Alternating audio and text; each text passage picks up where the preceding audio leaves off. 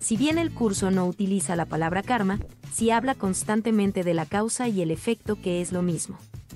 No debemos volvernos integristas del curso. Gracias. Gracias a ti, querido milagronauta, que me dejaste este mensaje hace algunos meses y que ahora estoy pudiendo rescatarlo para así escucharlo. ¿Será acaso el karma lo mismo que la ley de causa y efecto que un curso de milagros describe? ¿Será acaso que me estoy volviendo un integrista de un curso de milagros? ¿Será acaso que he fracasado como maestro de Dios en un curso de milagros? Quédate aquí, querido milagronauta, para que juntos podamos ver la respuesta a esta gran, pero gran interrogante. Se ha hablado mucho acerca del karma, por supuesto, pero ¿será lo mismo el karma que la ley de causa y efecto en un curso de milagros? Primero tenemos que ir a las descripciones. Lupita, ¿qué es el karma? Por favor, asistente virtual Lupita, dime, ¿qué es el karma según la tradición? Según las religiones dármicas, el karma es una energía o ley cósmica trascendente que se genera a partir de los actos de las personas. También conocido como un espíritu de justicia y barra diagonal o equilibrio. Es una creencia central en la doctrina del hinduismo, el budismo, el jainismo, el ayavasi y el espiritismo. Ok, muchas gracias. Gracias, querida Lupita. ¿Ahí tienes alguna otra descripción? en la religión budista y en el hinduismo, creencia según la cual toda acción tiene una fuerza dinámica que se expresa e influye en las sucesivas existencias del individuo. Muy bien, encontramos entonces que el karma pertenece a un ámbito completamente religioso, dármico, para poder hacer referencia a las religiones de Oriente, sobre todo en algunas, y entendemos que el karma, de acuerdo a esta definición, toda acción tiene una fuerza dinámica, es decir, las acciones producen algo. Las acciones. Para el karma, las acciones desencadenan efectos. Las acciones. Entendiendo por acción un ámbito donde hay involucramiento corporal. El karma también se ve como una energía o como una ley cósmica trascendente que se genera, ojo con esto, se genera de acuerdo a los actos de las personas. Para el karma, el acto genera algo que obviamente representará un efecto ante esa situación. Pero el karma es una consecuencia también desde ese punto de vista. Hago algo que genera karma. Algunos le llamarán karma positivo, karma negativo, pero es una consecuencia del acto de acuerdo a esta visión, el karma es una consecuencia también. O sea, es una ley, pero también es una consecuencia que surge a través de los actos. ¿Es eso lo que un curso de milagros tiene como causa y efecto? ¿Causa y efecto? Tenemos que revisarlo también con detalle. Vamos a ver. Porque la palabra karma no aparece directamente en el curso. No hay ninguna indicación. Pero causa y efecto sí. Sí tenemos al menos 25 resultados, incluyendo el índice, donde se habla específicamente de este tema. De hecho, tenemos en el capítulo 2, en la sección 7, la definición de causa y efecto desde el curso de milagros. Vamos a ver algunas referencias. Dice por aquí, puede que todavía te quejes de que tienes miedo, pero aún así sigues atemorizándote a ti mismo. He indicado ya que no puedes pedirme que te libere del miedo. Yo sé que no existe, pero tú no. Si me interpusiese entre tus pensamientos y sus resultados, estaría interfiriendo en la ley básica de causa y efecto, la ley más fundamental que existe. Así que aquí tenemos la primera referencia en esta sección. Capítulo número 2, sección 7, causa y efecto, en el primer párrafo. Causa, pensamiento. Efecto, resultados. Y lo podemos entender por contexto. Mira lo que dice aquí.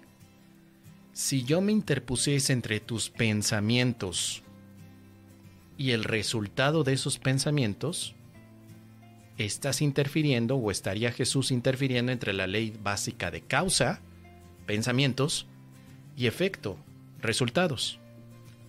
Aquí nos está hablando de estar interfiriendo entre tus actos y sus resultados, sino entre tus pensamientos y sus resultados. Karma no es causa y efecto que aparece en el curso de milagros. Al menos con esto ya podríamos inducir que estamos hablando de cosas diferentes. No es lo mismo. Dice también por aquí más adelante. Vamos a ver. No puedo permitir que dejes de vigilar a tu mente, ya que de otro modo no podrías ayudarme. Obrar milagros requiere que uno se dé cuenta plenamente del poder de los pensamientos a fin de evitar las creaciones falsas. De lo contrario, sería necesario un milagro que rectificase a la mente misma. Proceso circular este que no propiciaría el colapso del tiempo, que es para lo que el milagro se concibió. El obrador de milagros debe poseer un genuino respeto por la verdadera ley de causa y efecto como condición previa para que se produzca un milagro.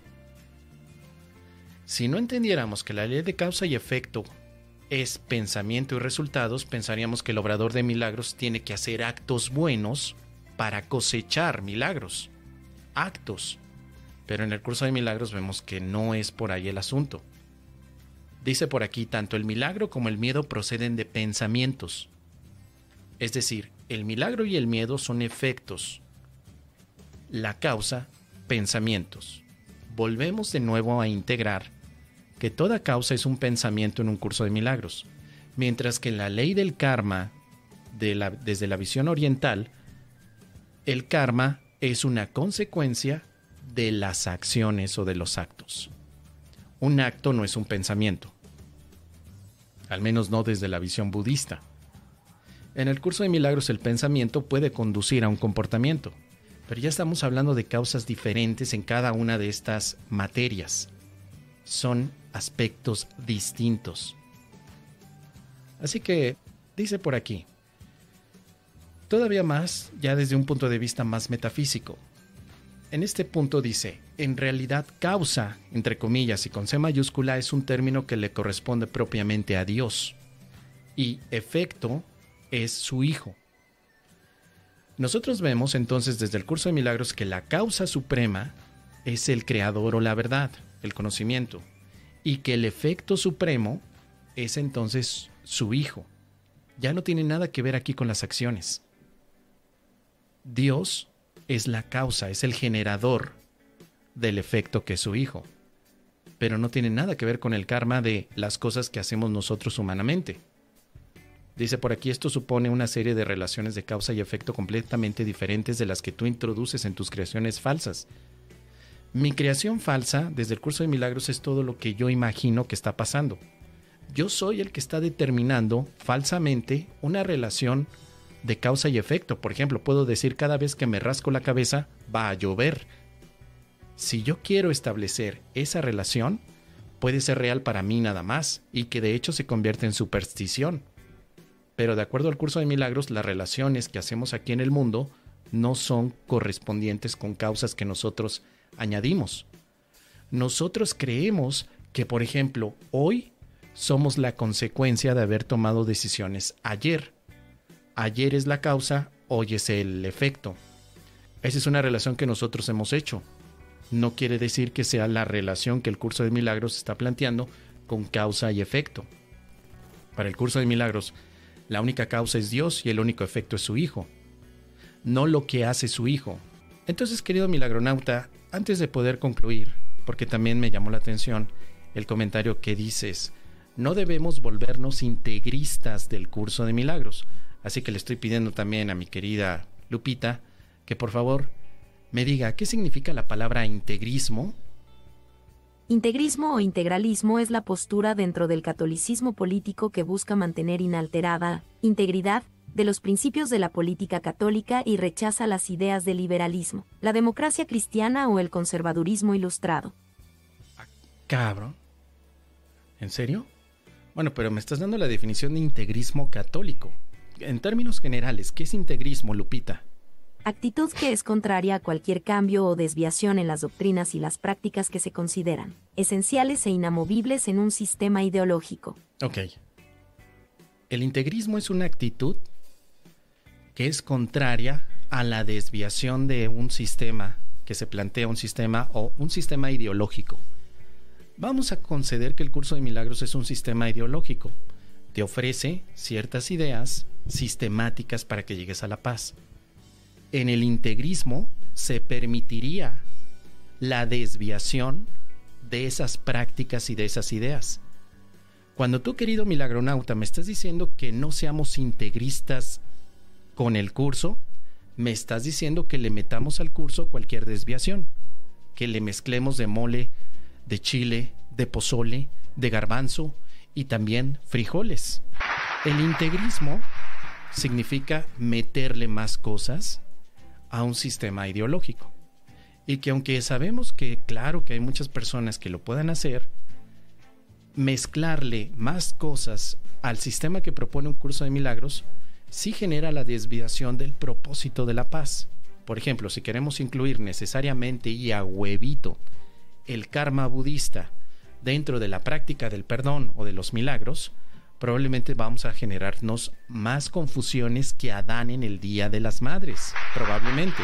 Así que es interesante lo que me comentas, querido milagronauta, te agradezco muchísimo por esta visión, porque en algún momento creo que sería interesante hacer un webinario mucho más extenso de lo que es causa y efecto en el curso de milagros, para poder establecer con más puntos de referencia la diferencia, o con más puntos de referencia la diferencia entre el karma y el curso de milagros, cosas diferentes. Pero, de verdad, gracias porque ese comentario nos puede ayudar a confundirnos o tal vez desconfundirnos. Muchas gracias, querido amigo.